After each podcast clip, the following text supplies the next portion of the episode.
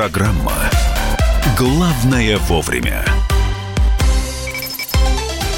Итак, друзья, прямой эфир программы «Главное вовремя». Мария Баченина. Михаил Антонов, здравствуйте. Ну что, коронавирус, который э, продолжает оставаться главной темой. И, и вы слышали новости от э, господина Новгородцева. Спасибо большое. Приходи к нам еще обязательно. С, обязательно. С хорошими только, пожалуйста. В России пока выявлено два случая заболевания этим новым коронавирусом. Оба заболевших граждане Китая. Они находятся в Забайкальском крае Тюменской области. Об этом заявила вице-премьер Татьяна Голикова. Но э, говорят, что заболевание протекает в легкой форме. Я напомню, что э, среди заразивших, заразившихся коронавирусом э, есть и люди, которые выздоравливают. То есть не все заканчивается летальным исходом. А что сейчас происходит в Тюмени? Какие э, выясняются связи с этим гражданином, который был госпитализирован. Как сейчас вообще живет город Алексей Косинчук, корреспондент «Комсомольской правды Тюмень» с нами на прямой связи. Алексей, приветствую. Ага, доброе утро. Ага, доброе утро. Что у вас там в Тюмени происходит? Ну, на самом деле в Тюмени все прекрасно. Девушка наша, которая была госпитализирована, выздоравливает, чувствует себя хорошо.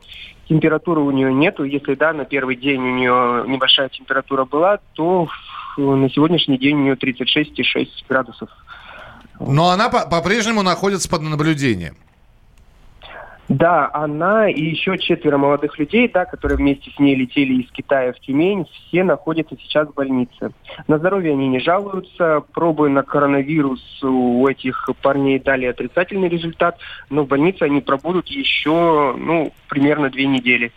А выясняется сейчас, э, с кем общалась эта студентка, которая госпитализирована в Тюменской области? То, то что ее состояние э, не вызывает опасений, это здорово, но э, выясняются ли ее контакты э, с другими людьми? Да, ну, э, я хочу сказать, что она общалась только с комендантом общежития. Э, когда приехала из Китая, больше у нее ни с кем контактов не было. Поэтому можно не переживать, что кто-то еще заразится от нее. Не, а... ну подождите, что за контакт? Она же в общественном транспорте или даже в такси в том же ехала. А, мне вот интересно еще настроение по городу. Я всегда считаю, что народное радио – это самый такой качественный рупор. Что молва, как люди, что шепчутся в очередях, о чем говорят а, какие-то городские мессенджеры, группы? Ну, особой паники нету, но маски в аптеках у нас разобрали почти полностью. Да? Департамент здравоохранения пообещал, что скоро прибудет в наш город особая партия еще масок дополнительных. Вот. А в целом э, в городе ситуация спокойная. А Вчера сколько стоят у вас встречали... маски? А, 75 рублей. Это за сколько масок? Это за 5 штук в упаковочке. Понятно, спасибо большое. Алексей Косинчук, корреспондент «Комсомольской правды» Тюмень, был у нас э, на прямой связи. И это, это что касается Тюменской области. А в двух приграничных с Китаем районах Приморья ввели режим чрезвычайной ситуации. Я напомню, что сегодня, во-первых, из городов, из китайских начинается эвакуация россиян а, военными самолетами. А, накануне э, через границу, через пешеходную, через автомобильную границу пропускали людей, которые также возвращались из Китая. А, э, режим чрезвычайной ситуации, в чем он заключается, расскажет Сергей Ланин, корреспондент «Комсомольской правды» во Владивостоке. Сергей, здравствуйте. Да, добрый день. Действительно, у нас в двух районах э, Приморского края введен режим ЧС со вчерашнего дня. И по нашей информации, сегодня вечером, возможно, будет введен э, этот режим же в третьем районе, э, в районе пограничном. Там вечером пройдет э, совещание и будет решаться этот вопрос.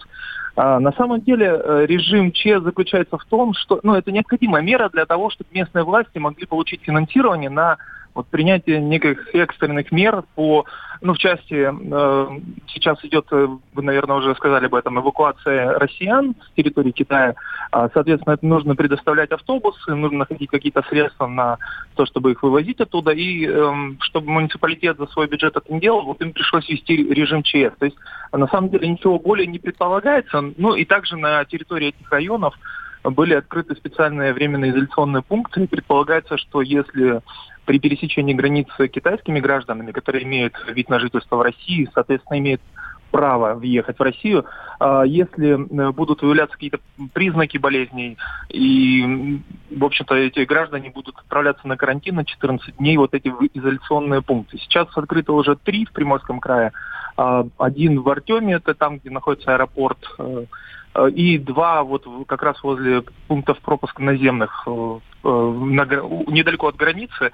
Они все пустуют практически, кроме одного. В одном сейчас содержатся три гражданина КНР. А по информации Роспотребнадзора у них были какие-то симптомы выявлены, но пока подозрение на коронавирус не подтвердилось у них, они просто находятся на карантине. Ну и, соответственно, вот в ближайшее время должен открыться еще один четвертый пункт реализационный соответственно, Приморье во все оружие готово к э, любой, ну, к встрече опасности, но повторяю, что на территории Приморского края еще ни один э, факт не был подтвержден. У меня вот какой вопрос. А подорожали ли лекарства, противовирусные препараты э, в аптеках, и что у вас со средствами индивидуальной защиты?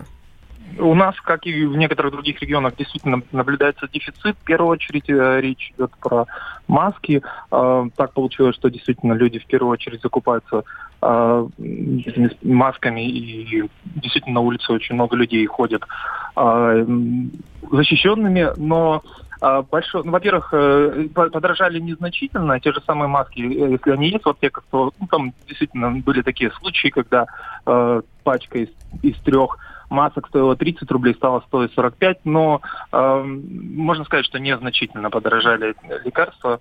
Э, большого дефицита каких-то других препаратов не наблюдается. Угу, спасибо. спасибо. Сергей Ланин, корреспондент «Комсомольской правды» во Владивостоке. Как будет проходить эвакуация россиян, обязательно вам будем рассказывать. Ну а сейчас переходим к следующей теме. Главное вовремя. В Государственной Думе предложили вернуть привязку штрафов к минимальному размеру оплаты труда. Об этом э, сообщил э, глава Комитета Госдумы по труду и социальной политике Ярослав Нилов. Э, в связи с ужесточением штрафов за нарушение правил дорожного движения он и предложил привязать сумму максимального штрафа к минимальному размеру оплаты труда. Ярослав Нилов с нами на прямой связи. Ярослав Евгеньевич, здравствуйте. Здравствуйте. Доброе утро. Сразу уточняю. Я первый депутат фракции ЛДПР, потому что есть еще депутат с такой же фамилией. Второе. Вы некорректно подали информацию. Я не предложил максимальный штраф приравнять к МРОТу. Я предложил вернуться к старой схеме для того, чтобы те желающие, которые сыплют сегодня цифрами, вспомнили, как живет страна, и что у нас порядка 5 миллионов граждан получают на уровне минимального размера оплаты труда, который сегодня зафиксирован на отметке чуть выше 12 тысяч рублей в месяц. Еще из них подоходный налог 13% удерживает. Поэтому, когда мы видим, как отдельные должностные лица предлагают увеличить минимальный штраф для водителей с 500 рублей до 3000, то возникает вопрос, вообще эти люди понимают, э, как живет страна, и кроме теплых московских кабинетов и служебных автомобилей, они давно были в российской глубинке, понимая, как у нас безобразно работает система фото-видеофиксации, когда водителя привлекает порой даже за то, что он не совершал правонарушение, а так устроена камера для того, чтобы побольше оштрафовать, набить региональные бюджеты и дать возможность коммерсантам, которые обслуживают эти комплексы, зарабатывать. Ярослав Евгеньевич, а когда в последний раз вот а, такое ваше ну, пронародное предложение проходило с, недавно, с возмущением? Недавно проходило. В первом чтении был принят проект закона фракции ЛДПР о запрете привлекать автолюбителей за так, так называемое правонарушение превышения средней скорости. У нас в правилах дорожного движения нет понятия средняя скорость, но мы видим, как наши умные разработчики придумали новый способ выкачивать деньги из карманов водителей и привлекают за нарушение якобы средней скорости. Причем уже настолько обалдели э, те, кто этим занимается, что недавно выписали штраф за нарушение, за превышение средней скорости – зафиксировав эту среднюю скорость как превышение на 300 км в час э, на одной из дорог Белогородской области для малолитражки, которая явно ну, просто рассыпалась от такой скорости.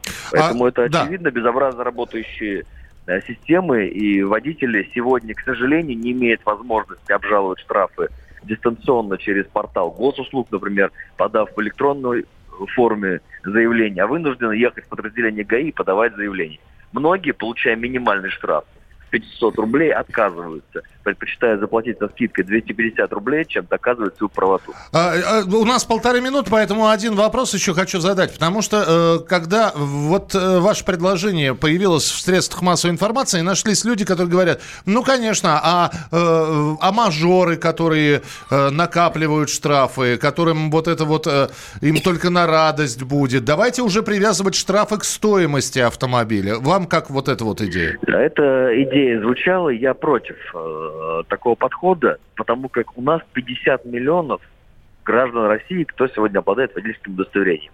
Мажоры – это единичные случаи, которые накапливают, с ними есть другие меры борьбы, и если они эти штрафы накапливают, то есть сегодня у службы судебных приставов возможность эти штрафы оперативно взыскивать включая такие меры, как запрет выезда за рубеж, временное лишение права управления транспортным средством.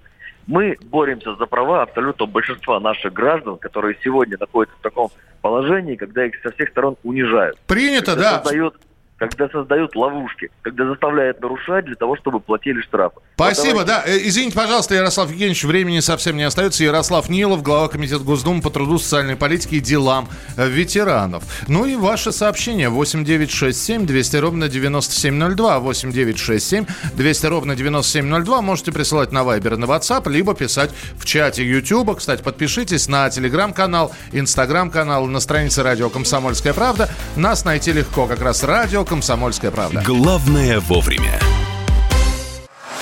Самые осведомленные эксперты. Самые глубокие инсайды. Самые точные прогнозы. Точные прогнозы. Знаем все лучше всех. Ведущие. Неудержимый Мардан и прекрасная Надана Фридрихсон. Первая радиогостинная «Вечерний диван» на радио «Комсомольская правда». Два часа горячего эфира ежедневно по будням в 6 вечера по Москве.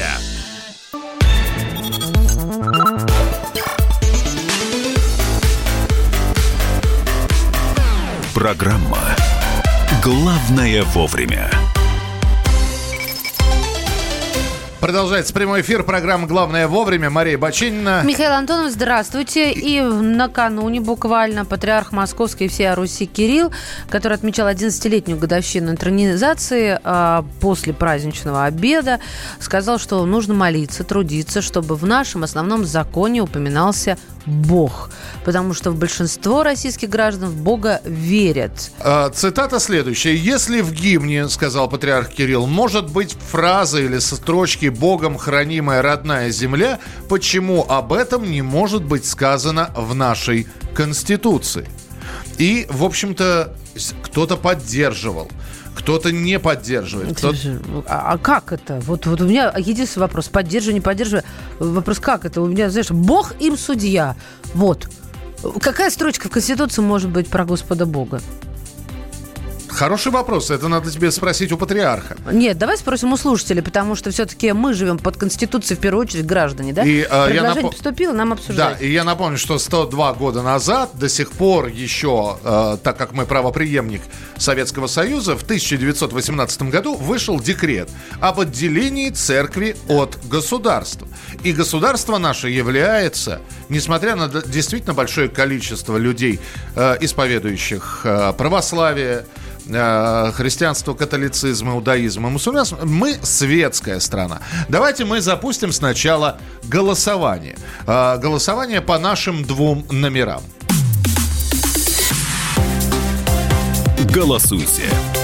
В Конституции нужно упоминание о Боге 637-6519. 637-6519. То есть вы считаете, что э, в том или ином, э, в, в той или иной форме это упоминание должно быть. Не должно быть потому что Конституция это, в общем-то, для государства, государство светское, никакого бога там быть не должно. 637-6518. Итак, в Конституции должно быть упоминание о боге 637-6519, не должно 637-6518. Код Москвы 495, пожалуйста, голосуйте. Да, и еще присылайте на WhatsApp и Viber по номеру 8967 200 ровно 9702 свою точку зрения. Если да, то в каком виде это должно прописано должно быть про Господа Бога в Конституции. Ну, а мы собрали разные мнения. А, поспорит глава Комитета Госдумы по развитию гражданского общества вопросам религиозных и общественных объединений Сергей Гаврилов и политик Борис Надеждин о предложении патриарха. Разные мнения. На радио «Комсомольская правда». Патриарх Московский всея Руси Кирилл предложил включить в Конституцию упоминание о Боге. Нужны ли главному документу страны такие поправки? Об этом в эфире радио «Комсомольская правда» поспорили эксперты. Глава Комитета Госдумы по развитию гражданского общества вопросам религиозных и общественных объединений Сергей Гаврилов уверен, что предложение патриарха заслуживает широкого обсуждения это предложение нашло наше понимание не только потому, что это уже упомянуто в гимне для абсолютного большинства. Наша культура, наша цивилизация, наш язык, наши отношения внутри семьи, с друзьями, в коллективах. Все это создано цивилизация, основанная на вере. Это не только для православных, но и для мусульман, для буддистов, для иудеев. Все, от языка до культуры и веры создано во многом благодаря вере. И многие из нас, кто с уважением, кто искренне верует в Бога. И эта вера является серьезным моральным мотиватором, моральным основанием не только индивидуальных поступков, но и вера в единство нашего народа. Не случайно Патриарх это вспомнил в связи с 75-летием Победы, говоря, что в окопах не было неверующих людей, и во многом это была вера и в Бога, и в судьбу своей страны, спасение своих семей, и народ сплотился. Народ, который вошел в войну во многом разобщенным вследствие э, перипетий 20-х годов, он во многом вышел, как после Куликовой битвы, единым. А вот политик Борис Надеждин эту инициативу не поддерживает. Я вообще против того, чтобы Конституцию там как-то корежить. Я так скажу, значит, открыт ящик Пандоры. Теперь каждый, все, кому не лень, будут предложить туда что-то записывать в эту Конституцию несчастную. Если брать содержательную сторону вопроса, да, есть много Конституций, где Бог упоминается, конечно. Например, в американскую напоминается, только это 18 век, если что. А вписывать в 21 веке в Конституцию Бога, мне кажется, поздновато. Разные мнения. На радио «Комсомольская правда». Итак, а у нас голосование в прямом эфире идет. 6376519. Э, в Конституции должно быть упоминание э, Бога в той или иной форме. Ну, если в гимне упоминается, почему бы в Конституции не упомянуть? 637-6519. Нет, никакого бога в Конституции быть не должно. 637-6518. Код Москвы 495. Так, что вы пишете на WhatsApp и Viber? Я напомню, 8967 200 ровно 9702. Все верующие, ага, только 90% ни одной молитвы не знают, не говоря о большем. Но мода в веру есть. Доброго дня. Почему Бог на до... внутри каждого, если ему это нужно, но Конституция здесь ни при чем. Почему на долларах можно, а Конституция нельзя? Ну, потому что доллары у них, а Конституция у нас. Пожалуйста, я же говорю, пожалуйста, предложите. В виде чего там может быть Бог? Я вот не могу никак даже идею с, э, сгенерировать. Давайте на рубли поместим надпись. Ну, что мы должны написать? Слава Богу. Слава богу, наверное, да. Гимн есть такой, Боже, царя храни. А мне понравилось, э, цитируют, слава богу, Россия, Россия это светское государство. Да, нет, не должно быть в Конституции Бог. Объясните, почему. Нужно упоминание о Боге в виде запрета на религию. О, как радикальненько-то пошли. 8967 200 ровно 9702. 8967 200 ровно 9702. Лучше бы в Конституцию внесли право выхода на пенсию в 50... Так, Александр, мы сейчас э, с не, не а что ты читай? В 55-60 не имеет российской земли без референдума. И семья – это брак мужчины и женщины. Это мнение, что ты? Да, но мы-то спрашиваем о том, должен ли присутствовать Бог или нет, поэтому давайте не, не сбивайте нас с пути истинного. Храни вас Господь. Я еще никого не оскорбил. Еще, еще, еще закончить этот эфир фразой «Аллилуйя», да? Для верующих пусть будет коммунизм ушел. Слушайте, ну, э, вообще Конституция – это единый закон для всех. Для агностиков, для верующих. Вот каком виде закона будет прописан Бог. Вы обязаны верить в Бога, вы обязаны уважать религиозных людей, но такой закон есть. Ну, я имею в виду об оскорблении чувств верующих. Я теряюсь в догадках. Э, я верующий. Для государства Конституция, для верующих Библия. Тоже, тоже верно. Тоже вред. Бред полной государственной религии должны быть разделены. Э, это из-за рубежа нам пришло сообщение. Добрый день, друзья. Инициатива патриарха – это западня и ловушка для атеистов. Не веришь в Бога, нарушаешь Конституцию. Ну, а... послушайте, ну сейчас не то время. Серьезно говорю вам. А, итоги. Итоги нашего голосования. Оно короткое было, всего три минуты шло. И вот какие результаты мы получили. Э, надо в какой-либо форме упоминание Бога в главном документе законов страны Э, Вы голосовали на номер 637-6519. Так считают 38,3%. Э, 38, э, да, 37,89. Вот сейчас исправились цифры. И э, считают, что не нужно упоминание о Боге в Конституции 62,11%. Спасибо большое. Продолжим через несколько минут. Главное вовремя. Я придумал такой сюжетный ход. Давайте я скажу некую чудовищную вещь. Это будет неудивительно. Скопление мигрантов – это не прогрессивная тема, не техническая, а стереотипная. Среди впечатлений моей юности через запятую идут трипы кислотные, наркотические, и благодать в церкви на праздник Троицы. Мы не знаем, есть ли у Мишустина под его пиджаком погоны, потому что если человек в конце 80-х торговал компьютерами, я думаю, к нему подошел какой-нибудь тогдашний товарищ майор, подполковник Путин, и сказал... А вот тут вот уже Программа «Кашин-Голованов. Отдельная тема». По будням в 9 вечера по Москве.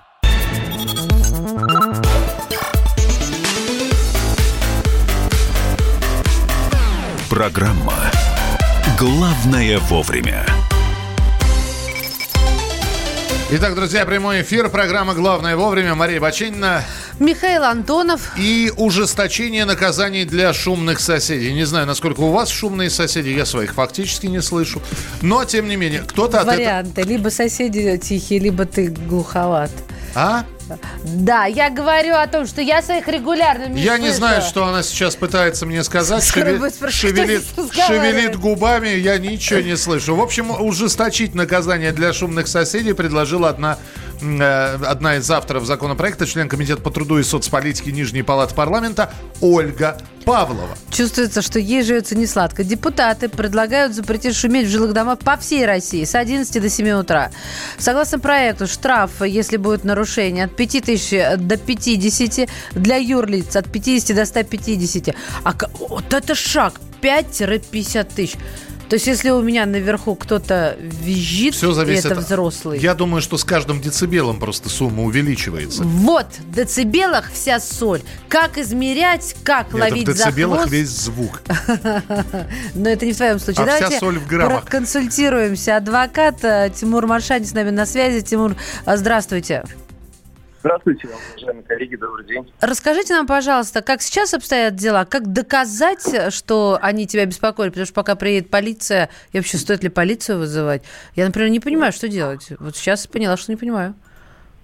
Ну, вы, наверное, слышали об инициативе внести изменения в Кодекс административных правонарушений относительно взимания штрафа за увеличение уровня шума в квартире. Конечно, безусловно, это очень сложный такой состав. То есть зафиксировать это можно, установить можно, но уровень шума определяется с помощью специальной аппаратуры. Источник шума находится в квартире. Замеряется в первую очередь шум, который находится в непосредственной близости от источника шума, потом сам источник шума, потом это все делается в квартире, откуда этот источник шума происходит. То есть это составляется акт, э, протокол. После составления протокола и акта устанавливается ответственность конкретного лица, его привлекают э, к административной ответственности по Кодексу об административных правонарушениях города Москвы. Но это же смешно, Но- согласитесь. Как я, но- как я шу- шумящая но- пущу но- вас замерять но у себя? Так. Есть, есть один нюанс. Все это происходит, как правило, в ночное время. С 23 до 8 утра административная ответственность предусмотрена Кодексом а, города Москвы. А вы имеете, вы можете отказать а, в допуске вашу квартиру, и инспектор не имеет права, участковый инспектор, войти без вашего согласия. То есть вы понимаете, вот парадоксальная ситуация в этом. А составить протокол нужно в отношении конкретного лица. И невозможно привлечь к ответственности, если источник шума не определен и не установлено, что именно из этой квартиры происходит вот превышение а, предельно допустимого уровня шума в децибелах конкретно от источника, находящегося в той или иной квартире. Давайте дайджестом. Вот я вызвала полицию, он приезжает с оборудованием, мерит у меня, должен подняться к соседям, измерить у них. Это если соседи а, еще впустят, Составить правильно? акт, Да, да. акт, вызвать понятых, в их присутствии составить протокол. Всё это и ночью. осмотра на месте. Все это ночью, и вы поймите, что вас могут просто не пустить в квартиру, и человек абсолютно поступит законно обоснованно, если на требование о допуске в квартиру ответит отказом, потому что у нас право частной собственности закреплено законом проникнуть в квартиру вы можете только на основании постановления суда. Так подождите, на бумаге случае... все красиво получается, на бумаге, а в реале... А самое главное, а самое главное, отсутствует дифференцированная шкала штрафов, когда за первое нарушение вы платите один штраф, за второе больше, и за третье нарушение вплоть до конфискации источника шума, то есть орудие, с помощью которого осуществляется правонарушение. А если ну, это вот ребенок, как у меня его конфискуют? Я же ему кляп в рот не а, вставлю. А, ребенок привлечь к ответственности за то, что ребенок шумит, невозможно. Как? Если вы не создаете, например, не работаете по ночам, у вас не работает перфоратор, либо вы не создаете шум, не включаете громко музыку, как привлечь к ответственности за то, что ребенок кричит. Шумит. Тимур, вот написано, в законопроекте говорится, что нарушением тишины не считаются, а, не считаются. Не-то я считаются. не заметила, да. да. Шум да. шагов, да. воды, крик. То есть мне, сосед, который предлагает мне привязать ребенка к стулу, чтобы он не бегал, он может идти спать как минимум. А мало того, что спать, вы можете мягко сказать, даже не обращать внимания на эти все пассажи и высказывания соседа, можете свою точку зрения отстаивать потом уже в ходе обращения в частном порядке к участковому инспектору, но зафиксировать шум вы не сможете. А даже если из вашей квартиры этот шум и исходит, э, самое важное, каким образом, какие службы будут это все выполнять. На участковых это если будет ложиться, вы представляете, какое количество обращений валом пойдет потом для фиксации нарушений, вызова специальных бригад и служб, которые с помощью оборудования будут фиксировать предельно допустимое количество и уровень шума в квартире.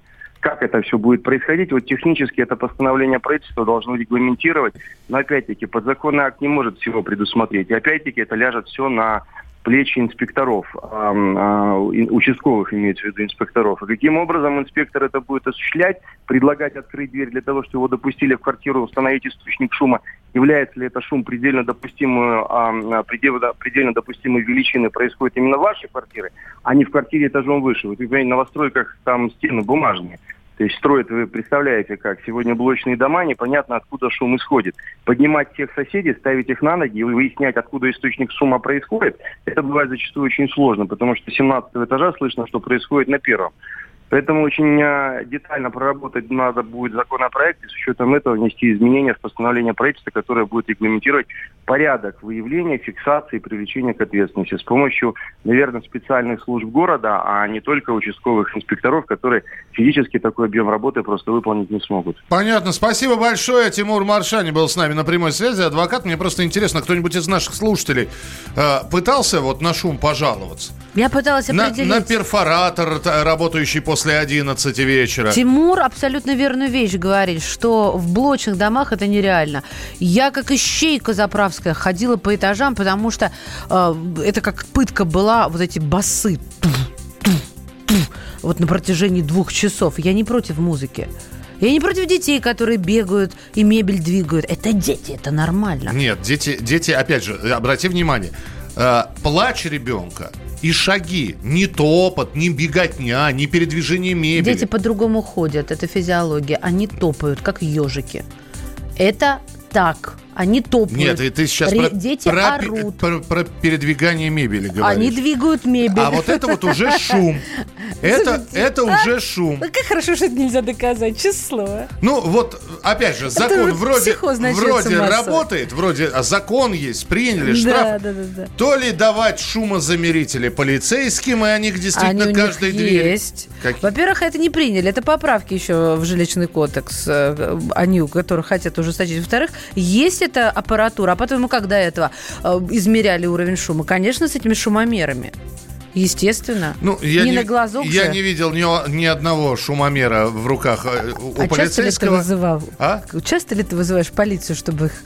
Да, я последний раз на шум жаловался, я тебе могу сказать, когда, в 2002 году, ну, то есть 18 да, лет назад. Что ты какую совесть потерял? Ты знаешь, я тебе могу... Зачистил. Я тебе вот что скажу. За 18 лет шум не изменился, Он такой же. Он приятный, надеюсь? Громкий. Ну, как? Ну, как когда человек... вектор у него Когда какой-то. пьяный человек под окнами поет одну строчку песни «На поле танки грохотали» Пора в течение получаса.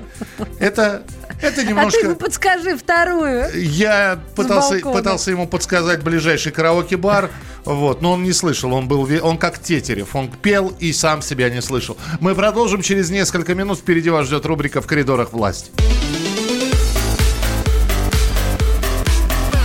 Главное вовремя. 27 сентября 2019 года. Главный редактор издательского дома «Комсомольская правда» Владимир Сунгоркин в своей программе «Что будет?». У нас очень сильная налоговая служба. Руководитель ее, господин Мишустин, это один из выдающихся управленцев. Ему бы возглавить правительство. 15 января 2020 Президент России Владимир Путин предлагает кандидатуру нового главы правительства Михаила Мишустина. Каждый четверг в своей авторской передаче Сунгоркин дает прогнозы о том, что будет с Родиной и с нами в 8 вечера по Москве.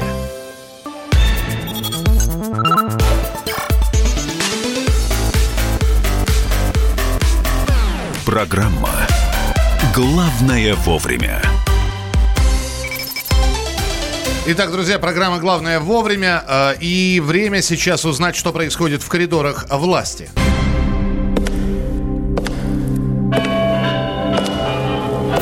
В коридорах власти. Постоянный ведущий Дмитрий Смирнов уже с нами на связи. Дима, приветствуем. Доброе утро. Доброе. Доброе. Как прошли выходные? По-моему, тихо и спокойно. Вот, как мы и договаривались, да? Тихо, спокойно. Владимир Путин приехал поздравить патриарха. Ну, как приехал, пришел. В Кремле у патриарха есть свои палаты. Вот Путин из своего рабочего кабинета пришел палаты патриарха и поздравил его с днем интронизации. А можно 1 февраля. уточнение? Меня Ну. заинтересовало, потому что я впервые слышу свои палаты. То есть это как его рабочий кабинет там в Кремле есть? Ну да, свои, свои скажем так, э, ряд помещений, тут правильно, наверное. А это как-то исторически сложилось, то есть с древних еще времен, или вот э, Я даже больше того, современной России только? Сложилось, что там несколько монастырей было в Кремле как Ну, ладно, не, не, это не издевайся, это мы знаем и без тебя. Мы просто об этом мало кто слышит, потому что есть резиденция у него. Есть у него резиденция, она не, не, не в Кремле, поэтому я сейчас вот об этом впервые слышу. Нет, нет, да. Ну, я тебе больше того скажу. В Кремле, например, есть спортзал, где сотрудники, ну, как сотрудники, служащие президентского полка играют в футбол и занимаются э, физподготовкой. Как ты мило тему перевел с Я- я- патриарха я просто на президентский полк. вот, э, Мои границы, я поняла. круги. По воде. Да, пока я воду свою собираю, Михаил. вам Да, у меня слово. все. Мне, э, я, я узнал, что там есть спортзал. э, Осталось узнать, продаются ли абонементы в этот кремлевский фитнес-клуб, и все. Нет, нет, не продаются. Тебе надо поступить на службу в, либо в ФСО, либо в президентский полк. Ты по росту подходишь. Куда? Он по, во- по возрасту не подходит Видите, а уже. не по- Ну, там, знаешь, как можно, как, как уходя на фронт, скинуть себе сколько там. И, и заодно еще... А меня возьмут э, с метлой Причем песок подметать причем, э, после За, этого за фразу, за упоминание возраста я скину все, что нужно на Бочинина. А, Дима, что сегодня ожидается? Ну, сегодня такой спокойный рабочий день. Мы все-таки предполагаем, что рано или поздно будет назначен губернатор Пермского, понимаете ли, края. Вот. Ну, а в целом, наверное, правильнее вам будет рассказать, что ожидается на этой неделе. Ожидается много всего. Да, Владимир- подожди, на секундочку только, Ага. перед тем, как ты по календарю побежишь, все-таки очень многие говорят, что планировалось, и вполне возможно, даже где-то в рамках переговоров до сих пор планируется встреча Путина и Лукашенко. Ну, она планировалась. Ну, знаешь, на этот вопрос ответил Песков, и, мне кажется, ответил исчерпывающе, что называется, на все времена. Его спросили вообще, что, когда будут встречаться. Он сказал, что в ближайшем графике такой встречи нету. Но если президенты сочтут это целесообразным, они могут оперативно ее назначить. Так, а теперь что на этой неделе ожидается? Вот. На этой неделе Владимир Путин поедет, например, в город Череповец, э, где будет заниматься социальной и научной тематикой, образовательной даже. Э, будет, э, будут вручены премии молодым ученым, такое традиционное февральское мероприятие ежегодное, когда пяти лучшим молодым ученым вручаются премии за достижения. А молодые это вот не те, которые нас с тобой не берут в кремлевский полк, а которые еще моложе, там им до 30 лет, по-моему. Вот. Будет, например, верительные грамоты вручать послы. Обычно это такое... Это которые прошу. с орденом такие, да? Как там, вот. Михалыч, он назывался?